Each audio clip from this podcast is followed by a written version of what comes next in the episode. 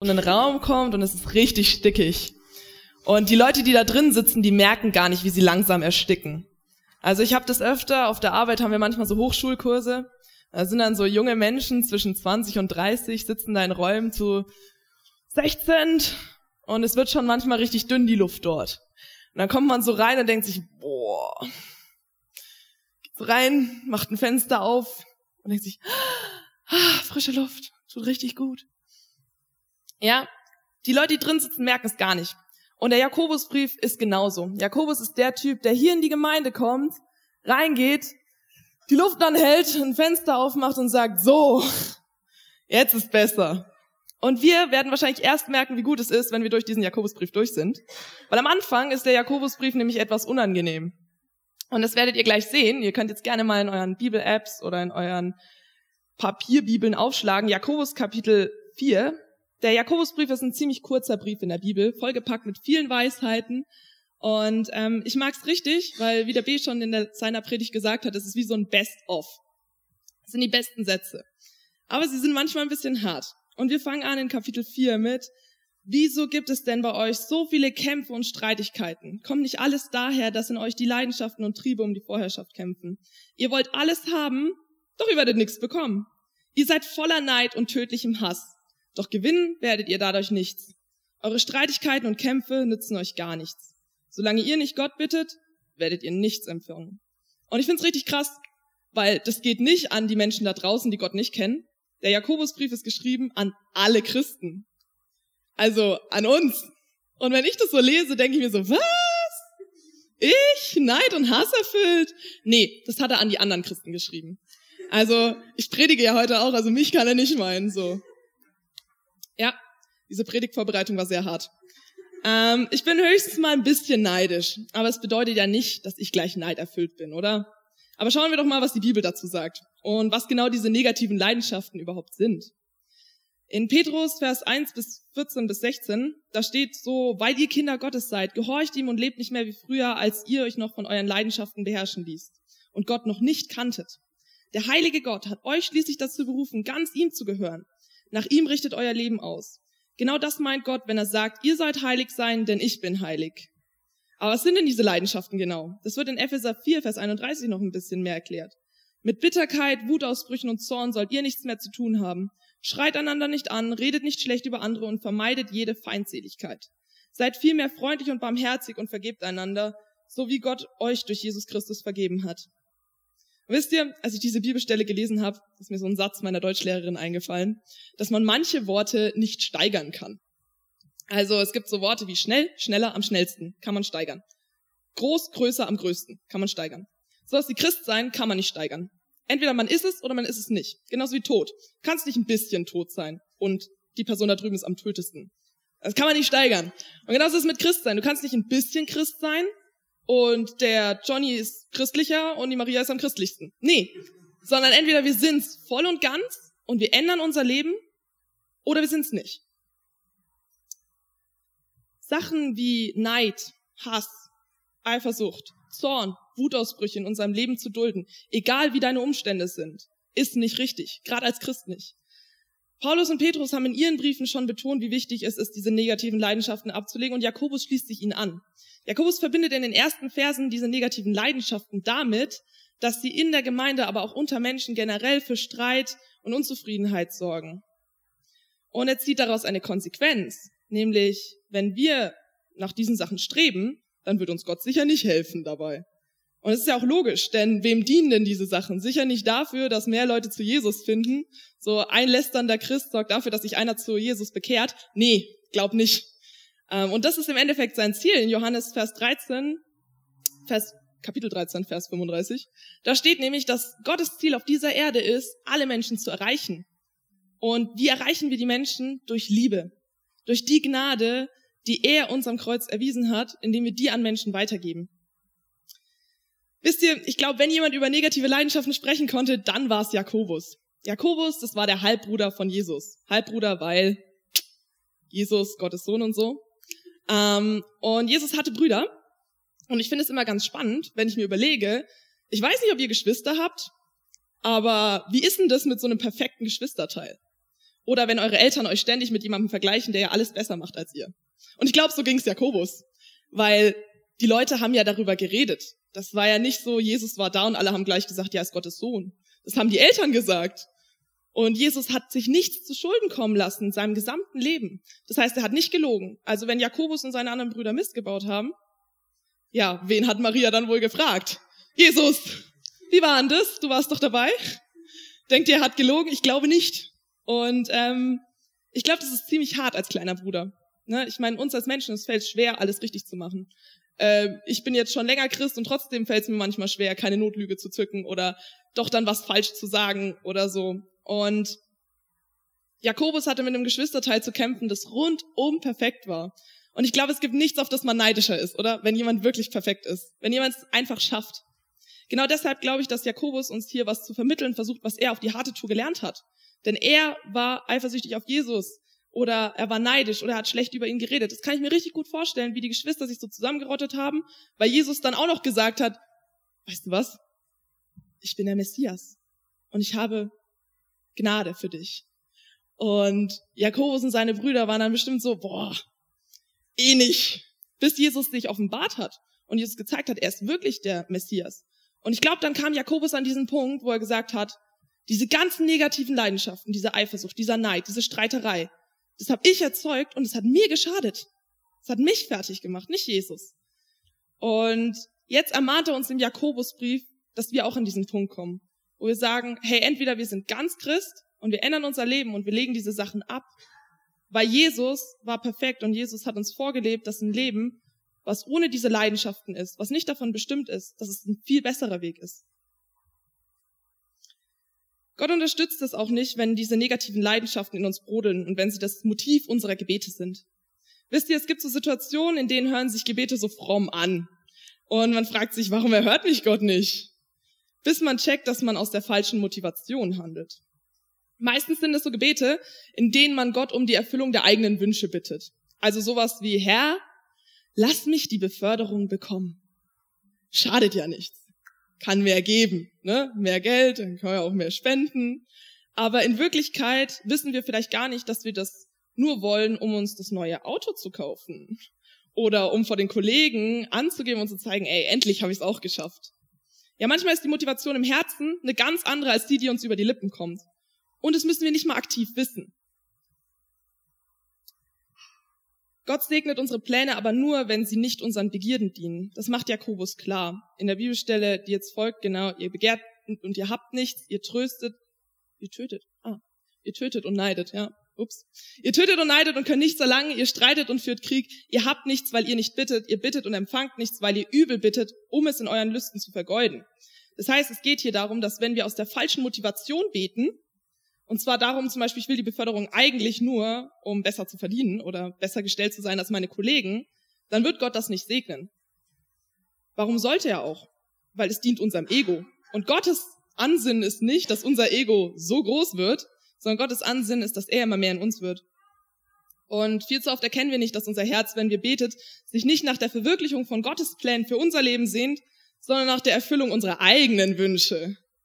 Er ist nicht unser Sekretär. Gottes Plan ist nicht, dass du ein aufregendes und möglichst tolles Leben hast, damit alle anderen in der Welt, die Gott nicht kennen, dich anschauen und sagen, wow, das will ich auch. Sondern Gottes Plan ist, dass er uns den Weg ebnet, um anderen Menschen zu begegnen. Sein Plan ist es, mit dir das ewige Leben zu feiern.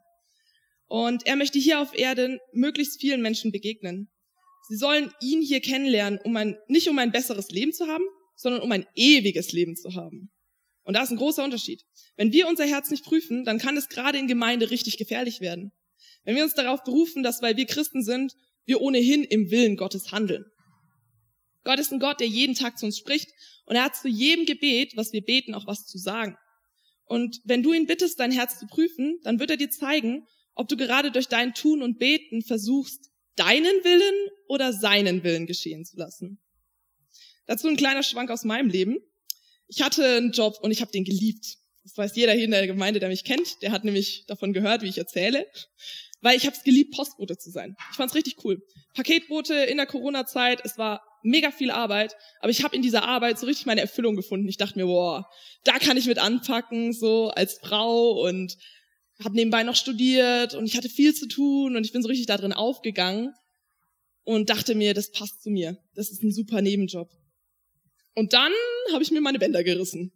Und als Paketbote mit einem kaputten Fuß, das geht nicht so gut, ne? Dann erstmal den Job verloren. Und dachte mir, naja, ich bin ja Christ. Also wenn jemand Gott heilt, dann mich. Und ich habe gebetet. Wir haben noch nie so viel für Heilung gebetet. Aber ich war so, hey Gott, du musst mich wieder heilen, ich muss wieder fit werden, weil mein finanzielles Polster als Student schrumpft gerade auch ziemlich. Also jetzt ein Job wäre schon wieder gut. Und es ist nichts passiert. Mein Vertrauen in Gott ist geschrumpft, mein finanzielles Polster ist geschrumpft. Und ich dachte mir so, Gott, es ist doch nur in deinem Sinn, dass ich jetzt wieder arbeiten kann. So, ich brauche Geld und ne, das wäre ganz wichtig. Und dann war ich beim Arzt voller Hoffnung, dachte mir, okay, heute, heute ist der Tag. Heute bin ich bestimmt geheilt. Der schaut sich meinen Fuß an und sagt, ja, passt, du kannst wieder arbeiten. Und dann kommt der Arzt und sagt, ja, also es heilt wirklich ungewöhnlich schlecht. Sowas hat er sonst nicht. Und ich dachte mir, okay, danke, danke Gott, ja. Ich war richtig frustriert. Und ich suchte mir dann einen neuen Job, war noch ein bisschen sauer auf Gott, warum er mir diesen tollen Postjob genommen hat. Ähm, ja, und jetzt bin ich Gott dankbar, dass er mich wachgerüttelt hat. Weil jetzt ist mir klar, ich habe viel zu viel neben dem Studium gearbeitet. Und meine Prioritäten haben sich hart verschoben. Ich habe es nur nicht mitbekommen, weil ich fand es ja so toll alles. Ich hatte wie so eine rosarote Brille auf für einen Bereich in meinem Leben, nämlich meinen Job, wo ich nicht damit gerechnet habe, dass mich irgendwas dazu bringen könnte, meine Prioritäten zu verschieben. Und in der Zeit, das waren bestimmt vier Monate, kein Einkommen, ich habe gebetet und ich war frustriert von Gott. Und ich habe mich so lange davon fangen lassen und habe mich so lange damit beschäftigt, obwohl ich eigentlich hätte dankbar sein können dafür, dass Gott mir trotzdem gnädig ist. Weil Gott hat vielleicht nicht das Gebet erhört, heile meinen Fuß, so wie ich es wollte. Er hat nicht nach meinem Willen gehandelt, aber er hat mir trotzdem einen Job besorgt. Mein finanzielles Polster konnte ich ganz schnell wieder aufbauen. Und es hat sogar noch gereicht, um danach einen Mexiko-Urlaub zu veranstalten. Und es war mega cool, weil er hat meinen Weg gelenkt, aber er hat nicht meinen Willen erhört. Römer Vers 12, Vers 21, da steht, Kapitel 12, Vers 21, Mann. Lass dich nicht vom Bösen überwinden, sondern überwinde das Böse mit Gutem. Und ich, ich habe mich in der Situation, in diesen vier Monaten, absolut vom Bösen überwinden lassen. Ich war so, Gott, ich bin frustriert, ich bin jetzt bockig, es ist gerade alles doof. Und wenn wir nur so einen Funken Unzufriedenheit in unserem Leben als Christen zulassen, dann wird der immer größer. Mein Bänderriss wurde aus einer schlechten Laune zu einer total zerstörerischen Enttäuschung, einer total zerstörerischen Wut. Weil ich mir dachte, boah, Gott muss mir doch das gönnen. So, ich brauche einen Job, passt doch. Ja, und das Schlimmste ist, wenn man diese Leidenschaften zulässt, dann werden sie halt nun mal immer mehr. Und heute weiß ich, ich hatte keinerlei Anrecht darauf. Ich hatte keinerlei Anrecht auf diesen Job, aber ich habe es mir rausgenommen, weil ich mir dachte, ich Gottes Tochter, das muss doch klappen. Ihr Treulosen, geht's weiter im Jakobusbrief. Ist euch denn nicht klar, dass Freundschaft mit der Welt zugleich Feindschaft gegen Gott bedeutet? Wer also ein Freund dieser Welt sein will, der wird zum Feind Gottes. Jakobus bezeichnet uns Christen, die wir als solchen Leidenschaften nachgehen, als Untreue, als Ehebrecher. Und das ist schon ein hartes Wort, weil wir haben ja so einen Bund mit Gott, wir haben so eine Freundschaft mit Gott und wir betrügen ihn, indem wir dem nachgehen. Ich habe vorhin schon gesagt, entweder Christ sein oder nicht Christ sein. Es geht nicht ein bisschen. So ein bisschen Frust auf Gott haben, so ein bisschen sauer sein, so ein bisschen eifersüchtig sein auf andere Menschen und deren Leben, aber auf der anderen Seite noch Christ sein, so. Sondern Gott will, dass wir uns ändern. Wir sollen ihm nachfolgen. Und ich weiß, manchmal ist es so viel entspannter, einfach mitzulästern oder mitzumachen oder sich mitreißen zu lassen. Und in dieser Zeit, wo ich keinen Job hatte, da fiel es mir so einfach, neidisch auf andere Menschen zu sein, die ihrer Leidenschaft nachgehen konnten. Und ich dachte mir, warum läuft's nur bei mir nicht? Und ich wollte ein Freund der Welt sein. Ich wollte so wie alle anderen einfach einen entspannten Job haben. Ich wollte so wie alle anderen Studenten mir keine Sorgen um mein Einkommen machen müssen. Ich wollte einfach so, ich wollte dazugehören. Ich wollte auch Freund der Welt sein. Ich wollte, boah, komm, wäre viel entspannter, als jetzt gerade Christ zu sein, ja. Und ich weiß, es ist so verführerisch, einfach eifersüchtig auf die Menschen zu sein, die Gott nicht kennen. Ich bin Student und tagtäglich damit konfrontiert, wie viel nice das wäre, mit 21 meine Wochenenden auf irgendwelchen Konzerten zu verbringen, statt in meiner Pfadfindergruppe eine Andacht zu halten. Oder wenn Menschen mich fragen, boah, warum machst du so viel in der Kirche? Dann denke ich mir auch manchmal, ja, warum mache ich das eigentlich? Und dann erinnere ich mich aber dran, hey, das liegt daran, weil ich auf das Hier und Jetzt schaue und weil ich auf meine Freunde schaue und auf das, was die gerade haben und was die gerade machen. Aber das, was ich hier mache, das wird sich erst im Himmel auszahlen. Und wenn du heute Nein zum Lästern sagst, dann wirst du wahrscheinlich nur schräg angeschaut. Da wird keiner kommen und sagen, danke, dass du nicht mitgelästert hast, du bist so ein guter Mensch. Wenn du auf der Party früher nach Hause gehst, weil du in der Früh einen Dienst in der Kirche hast, wird gesagt, warum machst du das? Wenn du am Wochenende zwei Stunden in der Kirche stehst und putzt, dann werden Leute sagen, boah, ich verstehe nicht, warum du in die Kirche so viel Zeit reinsteckst und dann auch noch putzt. So. Wir als Christen, wir werden den Preis erst am Ende bekommen. Wir werden am Ende erst Gott gegenüberstehen und er wird sagen, hey, ich bin dir dankbar dafür gewesen. Für jede einzelne Situation. Und das sollte das sein, wofür wir leben. Wir leben nicht dafür, dass Leute uns als moralisches Vorbild sehen und sagen, wow, die Malu, so eine tolle Frau, nie am Lästern, immer am Zeit in die Kirche stecken. Das wird hier auf Erde wahrscheinlich keiner sagen. Aber Gott im Himmel, der wird sagen, hey, danke meine Tochter, dass du es machst. Danke, dass du das opferst. Danke, dass du dich nicht mitreißen lässt und hier auf der Erde deinen Vergnügen suchst, deinen Spaß suchst und ein lockeres Leben haben willst. Danke, dass du dich investierst. Und so lange, wie wir das noch nicht hören können, müssen wir es uns sagen. Und müssen wir wirklich diese Vision in unserem Herzen, müssen sie füttern und müssen, müssen sie nähren, damit sie nicht vergeht. Im Jakobusbrief geht's dann weiter. Oder meint ihr, die Heilige Schrift sagt ohne jeden Grund, leidenschaftlich wünscht sich Gott, dass der Lebensgeist, den er uns wohnen lässt, ganz ihm gehört. Ja, Jesus wünscht sich von uns, dass wir uns ganz auf seine Pläne einlassen. Er möchte, dass wir ihm folgen und nicht unseren Wunschvorstellungen. Also auch aufhören, die Menschen, die ohne Gott leben, zu beneiden. So. Sondern wir sollen Gott folgen. Wir sollen stolz drauf, ihm nachzufolgen. Und ähm, er möchte unseren Geist besitzen. Ich weiß nicht, ob ihr das schon mal gemacht habt, euch was ausgeliehen, aber manchmal geben Leute dann ja so Tipps mit und sagen, ah, ja, wenn du dir das ausleihst, das und das würde ich nicht damit machen, sonst geht's kaputt. Dann machen wir das auch nicht. Aus Respekt vom Eigentümer, oder? Es ist ja nicht unser Eigentum. Und genauso ist es mit unserem Leben. Wenn wir sagen, hey, wir sind Christen, geben wir unser Leben ab. Wir sagen, das ist jetzt dein Eigentum, Gott. Und in der Bibel stehen sehr viele Anweisungen, sehr viele, wie eine Gebrauchsanweisung für uns, damit unser Leben funktioniert. Und indem wir der folgen, folgen wir dem, was Gottes Plan für unser Leben ist. Und ich weiß, wir leben in einer sehr ich-zentrierten Welt. Es geht eigentlich nur um deinen Erfolg, dein Glück, deine Position im Leben, im gesellschaftlichen Umfeld. Das ist richtig wichtig. Ähm, aber als Christen sollte es unser Ziel sein, Gottes Anweisung für unser Leben zu folgen, Gottes Eigentum zu sein, von uns wegzugehen, von unserem Ego wegzugehen, hin zu dem, was Gott sich für uns wünscht. Und das tue ich nicht, indem ich am Sonntag in der Kirche sitze und am Montag schon wieder mit meinem Kollegen darüber läster, dass der Chef Mist gebaut hat. Das ist der falsche Weg. Und ich weiß, es ist super schwierig. Ich predige diese Predigt wahrscheinlich mehr zu mir als zu euch. Ähm, ich habe mich ja jetzt auch lang genug damit beschäftigt und es ist echt mies. Weil du gehst durch die Woche und du schreibst abends deine Predigt und dir fällt auf, ja, heute hier, hier, hier und hier versagt. Und es dauert, es braucht Zeit. Aber es braucht vor allem die Gewissheit, dass wir das machen wollen diese Vision dafür. Und Jakobus schreibt hier jetzt auch, jetzt kommt mal was Aufbauendes im Jakobusbrief hier. Aber was Gott uns schenken will, ist noch viel mehr. Darum heißt es auch, die Hochmütigen weist Gott von sich, aber er wendet denen seine Liebe zu, die wissen, dass sie ihn brauchen. Gott hat so viel mehr für uns. Er hat eine Ewigkeit, ein Himmel. Er leistete hier auf Erden für uns erste Hilfe und er wird uns immer wieder zusammenflicken und wieder auf den Weg schicken. Aber ihr braucht nicht glauben, dass hier auf der Erde schon der Himmel kommen wird. Dass man sich bekehrt, und dann findet man die Traumgemeinde, den Traumpartner, den Traumjob und alles läuft prima. Sondern hier auf, Leben, hier auf der Erde, das wird ein Kampf sein, das Leben. Aber dafür im Himmel gibt's diese Ewigkeit. Und das sage ich mir, wenn meine Studienkollegen wieder tolle Sachen machen und ich nicht dabei sein kann. Dann denke ich mir, hey, aber im Himmel, da wartet eine Ewigkeit auf mich. Und vielleicht mag ich hier weniger Spaß haben, weniger Geld verdienen und in schlechteren Umständen leben. Aber mich erwartet eine Ewigkeit im Himmel und ein stolzer Vater. Und was will man mehr als seinen Papa stolz machen?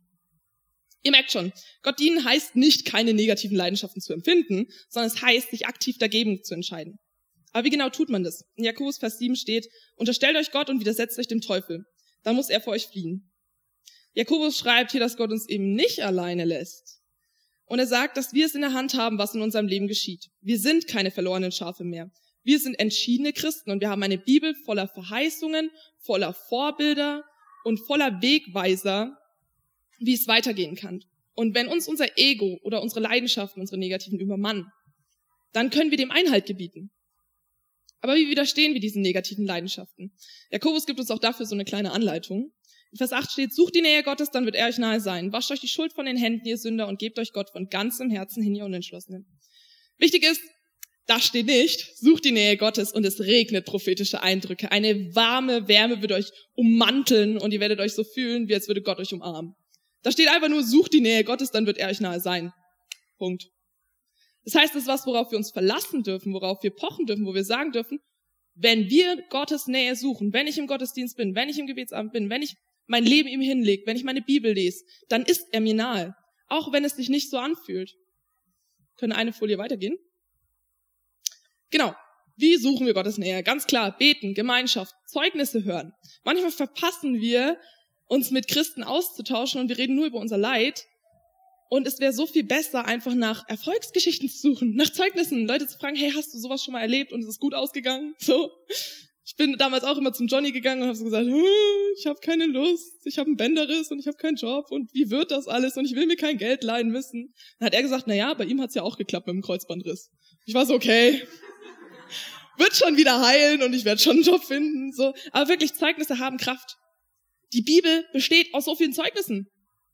Also, wenn man sich die mal anschaut und alle Zeugnisse rausnehmen würde, dann wäre sie ziemlich dünn. Aber wir wollen diese Zeugnisse mitnehmen und wir wollen davon profitieren. Und auch in dieser Gemeinde, um euch rum sitzen Menschen, die haben ein ganzes Leben hinter sich schon, ja. Und die haben noch viel vor sich. Aber das, was sie schon erlebt haben, davon können wir profitieren. Wir müssen uns nur austauschen. Sucht euch eine Live-Group. Tauscht euch aus. Stellt die Fragen, die euch auf dem Herzen liegen. Und wirklich, ich hatte als Teenager so eine Phase, da dachte ich, keiner kann mir die Fragen in meinem Leben erklären. Keiner kann mir sagen, wie es besser geht. Und es hätten 50 Menschen wahrscheinlich gekonnt. Ich dachte halt nur, ich muss es ja keinem erzählen. Aber es ist so viel besser, wenn wir uns öffnen und wenn wir Zeugnisse suchen und wenn wir eben die Nähe Gottes suchen, aber auch die Nähe zu den Leuten in der Gemeinde.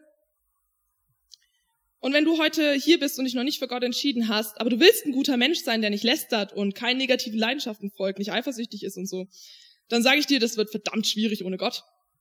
Weil Gott kann Charakter verändern, aber wir aus uns, ich weiß nicht, ob wir das können. Ich habe es noch bei keinem so prägnant gesehen wie bei Leuten, die sich zu Jesus bekannt haben und gesagt haben, änder du mich. Und die haben sich verändert. Ich sehe es an mir selber. Ich glaube nicht, dass ich so viele Dinge an mir hätte ändern können, ähm, wenn Gott es nicht getan hätte. In Jakobus 9 geht's dann weiter. Seht doch endlich ein, wie groß eure Schuld ist.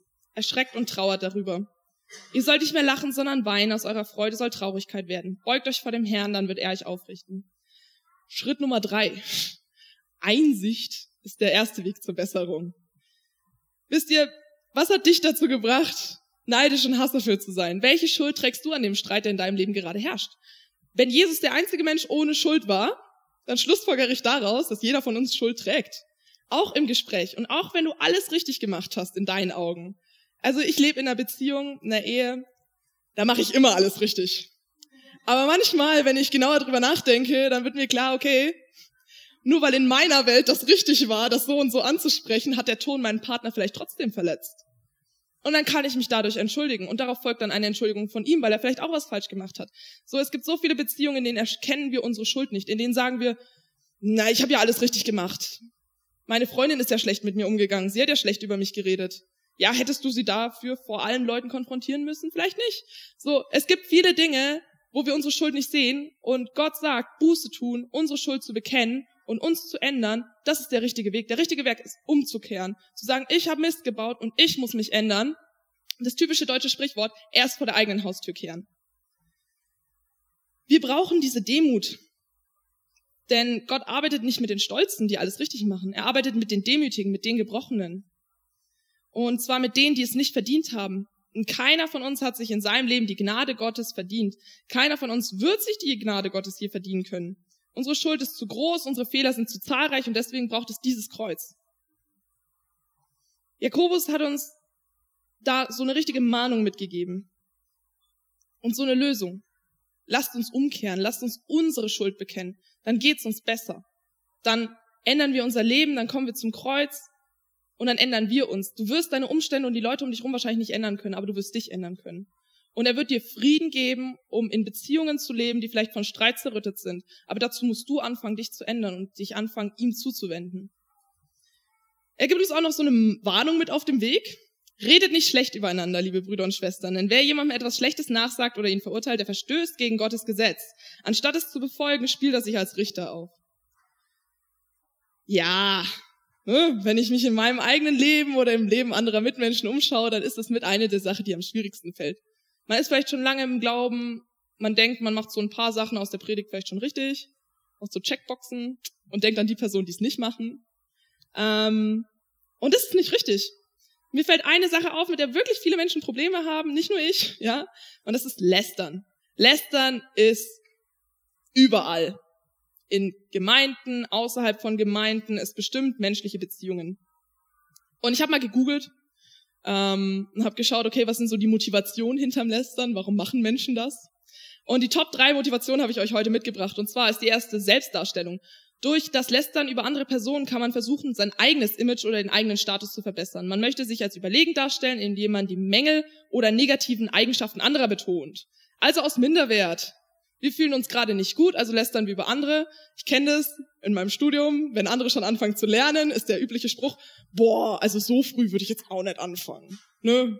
Man muss ja auch nicht übertreiben. Ist auch schon lästern. Warum muss ich über andere Leute herziehen so und man ertappt sich dabei und man denkt, ja, das ist ja nur ein Spruch. Nein, es ist auch schon lästern. Es geht schon in diesem Bereich, dass man sich selbst irgendwie besser darstellen möchte, sein Ego ein bisschen pushen. Gruppenzugehörigkeit und Solidarität ist der zweite Grund. Lästern kann dazu dienen, sich in sozialen Gruppen zu integrieren oder Solidarität innerhalb einer Gruppe zu stärken. Durch das gemeinsame Lästern über eine gemeinsame Zielperson kann ein Zusammengehörigkeitsgefühl entstehen. Und Leute, das ist nicht nur über die Freunde lästern, sondern es ist auch über die Politik lästern. Da fängt es nämlich an. Indem wir sagen, boah, ja, wir haben jetzt gerade kein Gesprächsthema, also ähm, lästern wir doch darüber, was gerade alles schief läuft. Das ist auch schon falsch. Und natürlich gibt's dann auch dieses, wir hatten es im Studium am Anfang, alle suchen neue Freunde. Und das erste Gesprächsthema, wenn du noch keine Themen hast und dich noch nicht so gut kennst, ist, wie welcher Prof performt, wie welche Person sich darstellt. Ja, und das ist auch nicht richtig. Und wir als Christen, wir sind da, um Unterschied zu machen. Wir sind da, um zu sagen, hey, Leute, lasst uns doch nicht darüber reden. Ich habe gehört, in Ansbach ist das Altstadtfest. Lasst uns darüber reden. Ich weiß es nicht. Vom Thema ablenken, zu sagen, ich will da nicht dazugehören. Das ist unser Job als Christen. Und jetzt kommt der dritte Grund. Und der hat mich persönlich sehr getroffen. Ich sehe mich bei den anderen zwei Gründen nicht mehr so, aber bei dem Grund voll und ganz. Stressbewältigung. Lästern kann als Ventil dienen, um mit den eigenen negativen Gefühlen und Frustrationen umzugehen. Indem man über andere spricht, lenkt man die Aufmerksamkeit kurz von eigenen Problemen ab oder findet Erleichterung. Und da sehe ich mich zu 100 Prozent. Wenn ich gestresst bin oder wenn es bei mir gerade nicht läuft, und das habe ich in der Corona-Zeit, da habe ich ein richtiges Learning draus gezogen, dann fängt man an zu analysieren. Und dann macht man so kleine Analyse. Zum Beispiel war es damals so, ähm, Johnny und ich, wir lieben es, über Gottesdienst zu reden. Wir lieben es, darüber über Reich Gottes zu leben, wie wir Gemeinde sehen und so weiter und so fort. Und solche Analysen, die können manchmal auch ein bisschen kritisch werden. Ja? Und es ist traurig, wenn es böse in dieser Welt schafft, dass wir mehr über negative Ereignisse und das Versagen anderer Menschen reden, als über die Wunder und die Verheißungen unseres Gottes. Wisst ihr, bei uns war das nämlich dann so, wir haben in der Corona-Zeit gemerkt, boah, bei uns läuft gerade nicht. Die Rangerarbeit ist lahmgelegt worden. Du hattest nur noch online. Dann im Gottesdienst. Menschen haben sich verändert, Menschen haben Sachen gesagt, Menschen haben einen vielleicht nicht richtig behandelt. Corona war eh doof, ja, alles war doof, man war frustriert. Dann ähm, hat man irgendwann gemerkt, boah, boah Lobpreis catcht gerade auch nicht mehr. Und wir haben angefangen, über den Lobpreisbereich zu reden. Und zwar in keiner schönen Art mehr. Es war so ein, hm, ja, das und das ist falsch und das und das ist doof. Und irgendwann kam dieser Punkt, wo ich gemerkt habe, ey, das geht gar nicht. Das ist keine Analyse mehr, das ist kein, wir reden halt drüber, sondern das ist ein Lästern.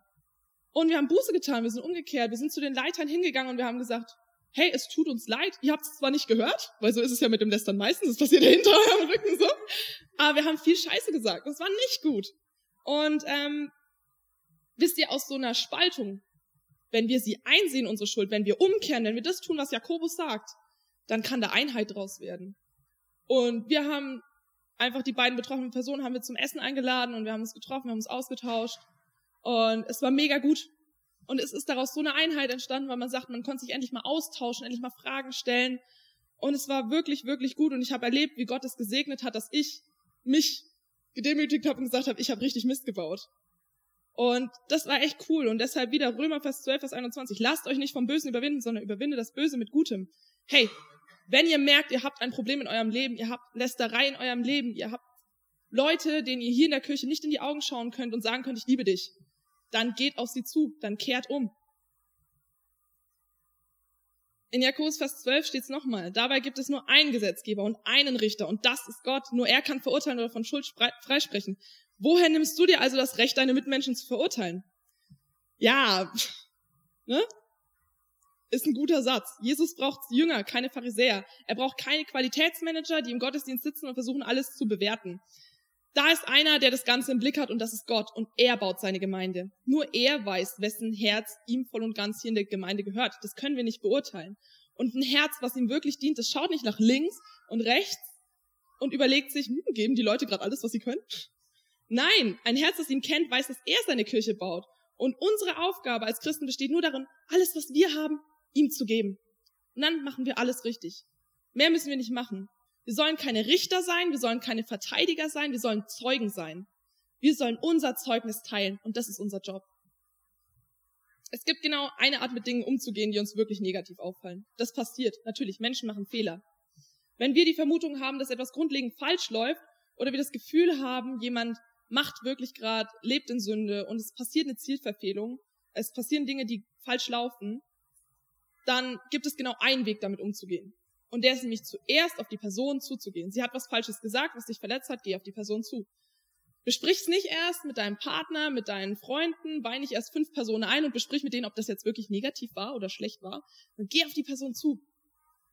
Jesus selbst hat uns diese Anleitung in Matthäus 18, Vers 15 gegeben. Wenn deine Person äh, wenn eine Person, wenn ein Bruder oder deine Schwester Schuld auf sich geladen hat, dann geh zu dieser Person hin und stell sie unter vier Augen zur Rede. Wenn sie auf dich hört, hast du einen Bruder oder deine Schwester zurückgewonnen. Das ist diese Einheit, von der wir sprechen. Hey, zurückgewinnen.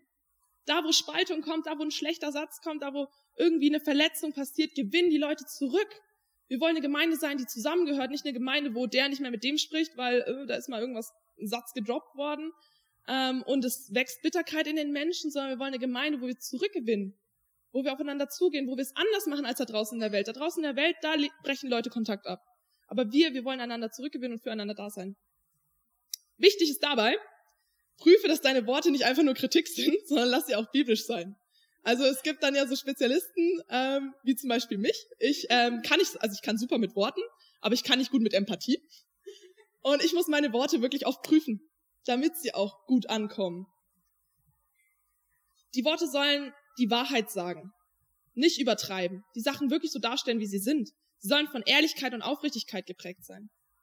Die Bibel betont die Bedeutung von freundlichen und ermutigenden Worten, die andere aufbauen. Unsere Worte sollen mit Gnade und Liebe getränkt sein. Und da kann man auch mal eine Stunde mehr drüber nachdenken, was man der Person sagt. Die Bibel ermahnt uns weise und zurückhaltend mit unseren Worten umzugehen. Wir sollen bedacht sein und sie mit Bedacht wählen, um Streit und Verletzungen eben zu vermeiden. Es geht ums Zurückgewinnen. Wir wollen Leute für uns gewinnen, für die Gemeinde, für Jesus. Wir sollen Vergebung üben, Versöhnungsbereitschaft haben. Wir wollen nicht Rache oder Verurteilung oder einfach mal Genugtuung, so, sondern wir wollen eigentlich, dass die Leute ähm, uns zuhören, weil sie wissen, sie werden ermutigt aus diesem Gespräch hinausgehen. Wisst ihr, Gott kann aus Unzufriedenheit und Zweifel Versöhnung schaffen und er kann aus Spaltung Einheit schaffen. Die Frage ist nur, wollen wir das annehmen? Früher, als wir noch nicht zu Gott gehört haben, da waren wir wie Waisenkinder. Wir haben zu niemandem gehört und er hat uns aufgenommen, er hat uns adoptiert, er hat gesagt, hey, du gehörst jetzt zu mir, du bist jetzt mein Königskind. Dieser Himmel, von dem ich in meiner Bibel schreibe, der gehört jetzt dir. Das ist jetzt auch dein Reich. Und er hat uns all das versprochen. Und es ist unser Job, jetzt zu entscheiden, wie wir uns benehmen wollen. Wollen wir das Adoptivkind sein, das sagt, hm, alle Menschen, die da draußen leben, abschauen. Wie könnt ihr nur? Oder wollen wir hingehen zu den Leuten und sagen, hey, mein Papa, der hat auch einen Platz für dich. Der will dich auch in seiner Familie haben. Mein Papa, der hat mir gezeigt, was Liebe und Vergebung heißt. Deswegen, wenn du lässt, das möchte ich nicht mitmachen. Weil ich habe einen Papa, der größer ist als sowas. Und wollen wir zu unseren Geschwistern sein, hm, also, das fände Gott nicht gut, wenn du das in deinem Leben hast. Oder wollen wir sagen, hey, ich helfe dir auf dem Weg, das zu bessern und äh, ich sehe dich und ich sehe deine Situation. Wollen wir Geschwister sein, die einander supporten als Christen, die füreinander da sind? Oder wollen wir das Adoptivkind sein, das für sich den Himmel beansprucht, aber mit niemandem teilen möchte? Niemand hat gesagt, dass das Leben hier auf Erden ein Zuckerschlecken wird. Die Bibel sagt, dass wir jeden Tag etwas von dem Leiden Jesu erfahren werden, dass wir unser Kreuz auf uns nehmen müssen. Und es wird, steht da, weil es hart sein wird, weil Menschen uns enttäuschen werden, weil wir selbst oft in Versuchung kommen werden, ein Freund der Welt zu sein, weil wir die anderen beneiden werden. ja. Aber es gibt diesen Gott, der gnädig mit uns ist. Ein Gott, der uns liebt und ein Gott, der für uns ans Kreuz gegangen ist. Ein Gott, der all die Fehler, all die Schäden, die wir verursachen, wieder gut machen möchte. Gott ist das größte Vorbild in Vergebung. Und es ist ein Gott, der uns jeden Tag ermutigen möchte, anderen zu vergeben. Nicht, weil sie es verdient haben, sondern einfach, weil er uns vergeben hat. Und jetzt geht's um dich. Wo musst du jemanden um Vergebung bitten? Wo hast du zuletzt vielleicht den Richter raushängen lassen? Was sind Gründe, die dich zum Lästern bringen? Lasst uns daran arbeiten, lasst uns dieses Kreuz auf uns nehmen und mit Gott den Weg gehen und unser Leben ändern. Hier vorne werden gleich Leute zum Gebet sein. Und auf diese Leute könnt ihr gerne zugehen und ihr könnt es festmachen, heute und hier. Nicht nur zwischen euch und Gott, sondern wirklich auch von einer anderen Person und sagen, ich möchte das und das in meinem Leben ändern. Ich möchte, dass das rausgeht aus meinem Leben. Dass es da keinen Platz mehr für hat.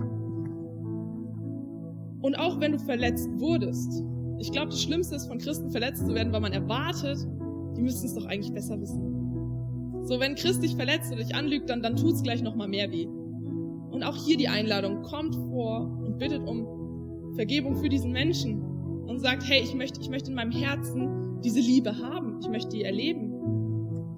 Und Gott möchte euch dabei helfen, Gott möchte euch dabei wirklich auch unterstützen und manchmal hilft es, sich eine andere Person im Gebet dazu zu holen. Also herzliche Einladung, nutzt das Gebet.